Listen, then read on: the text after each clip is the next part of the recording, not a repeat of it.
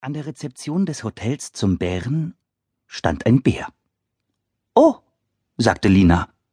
An der Rezeption standen nämlich nur selten Bären. Meistens standen da Leute, die Urlaub im Hotel machen wollten. Manchmal auch berühmte Personen, so wie Tennisspieler oder Schlagersänger. Aber Bären? Lina überlegte. Sie konnte sich nicht daran erinnern, wann sie das letzte Mal einen Bären an der Rezeption gesehen hatte. Dabei lebte Lina doch im Hotel zum Bären, und zwar schon seit sie geboren wurde. Das hört sich vielleicht ein bisschen merkwürdig an, aber Linas Eltern gehörte das Hotel. Es lag sehr hübsch an einem See mit Blick auf die Berge. Viele Leute wollten hier Urlaub machen. Und jetzt stand da dieser Bär. Er sah sehr geschäftlich aus mit seinem Hut und dem roten Aktenköfferchen. Mit einer Tatze schlug er auf die Klingel, so dass sie Bing machte und dann kratzte er sich das struppige Fell am Bauch. Oh, sagte Linas Mama, als sie aus dem Nebenzimmer kam. Aber dann wurde sie höflich. Sie wünschen? fragte sie und versuchte zu lächeln, obwohl sie ein bisschen so aussah, als hätte sie gerade einen Käfer verschluckt. Dazu muss man wissen, dass Linas Mama schon ein paar Bären an der Rezeption gesehen hatte. Und die meisten hatten sich nicht so besonders gut benommen im Hotel.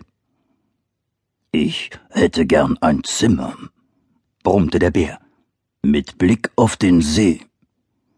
Und da begann Linas Mama in dem großen Buch mit den freien Zimmern zu blättern. Lina hielt die Luft an. Denn manchmal passierte es, dass Mama sagte, Tut mir leid, aber wir haben im Augenblick kein Zimmer frei. Dabei wusste Lina ganz genau, dass da oben noch ein Zimmer war, in dem gerade niemand wohnte. Ein Zimmer mit Blick auf den See. Doch zum Glück nahm Mama einen Schlüssel vom Schlüsselbrett. Ein Anhänger mit einer Dreizehn baumelte daran. Mama lächelte freundlich. Darf ich Sie nach Ihrem Namen fragen?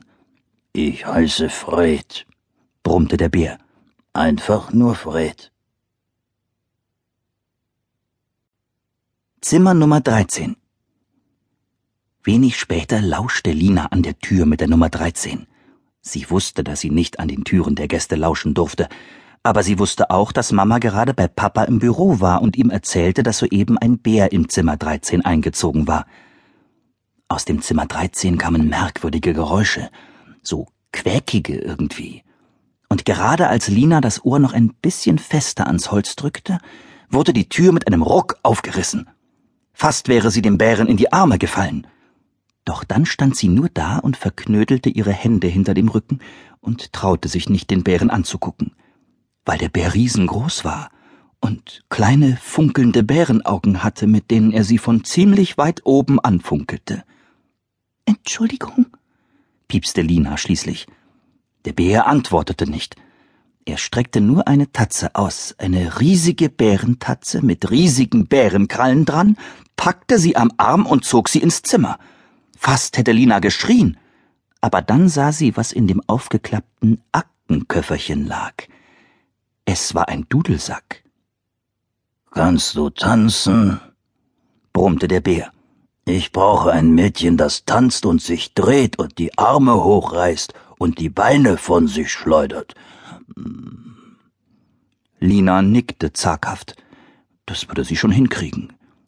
Mach ich, Herr Bär, piepste sie. Ich heiße Fred, sagte Fred. Einfach nur Fred. Die ersten Töne des Dudelsacks hörten sich an, als ob jemand in eine Wärmflasche rülpsen würde. Die zweiten Töne des Dudelsacks hörten sich schon besser an, ungefähr so, als ob jemand auf einen Ochsenfrosch getreten wäre. Aber als die dritten Töne aus dem Dudelsack kamen, hörten sie sich richtig nach Musik an, und da fühlte sich Lina plötzlich ganz schottisch in den Beinen und fing an zu tanzen. Erst riss sie ihre Arme hoch, und dann schleuderte sie ihre Beine von sich, und schließlich fing sie auch noch an, sich zu drehen. Und draußen vor dem Zimmerfenster schimmerte der See in der Sonne, und auf den Bergen dahinter lag ein bisschen Schnee. Allerdings nur ganz, ganz oben. Fred hatte gerade angefangen, das zweite Lied zu dudeln, und Lina hatte gerade angefangen, dazu zu tanzen, als es an der Zimmertür klopfte. Und zwar ziemlich laut. Wahrscheinlich hatte es schon vorher geklopft, ohne dass Lina und Fred es gehört hatten. Sofort hörte Fred auf zu spielen und klemmte sich den Dudelsack unter den Arm. Der Dudelsack jammerte und stöhnte auf, als hätte er Schmerzen. Lina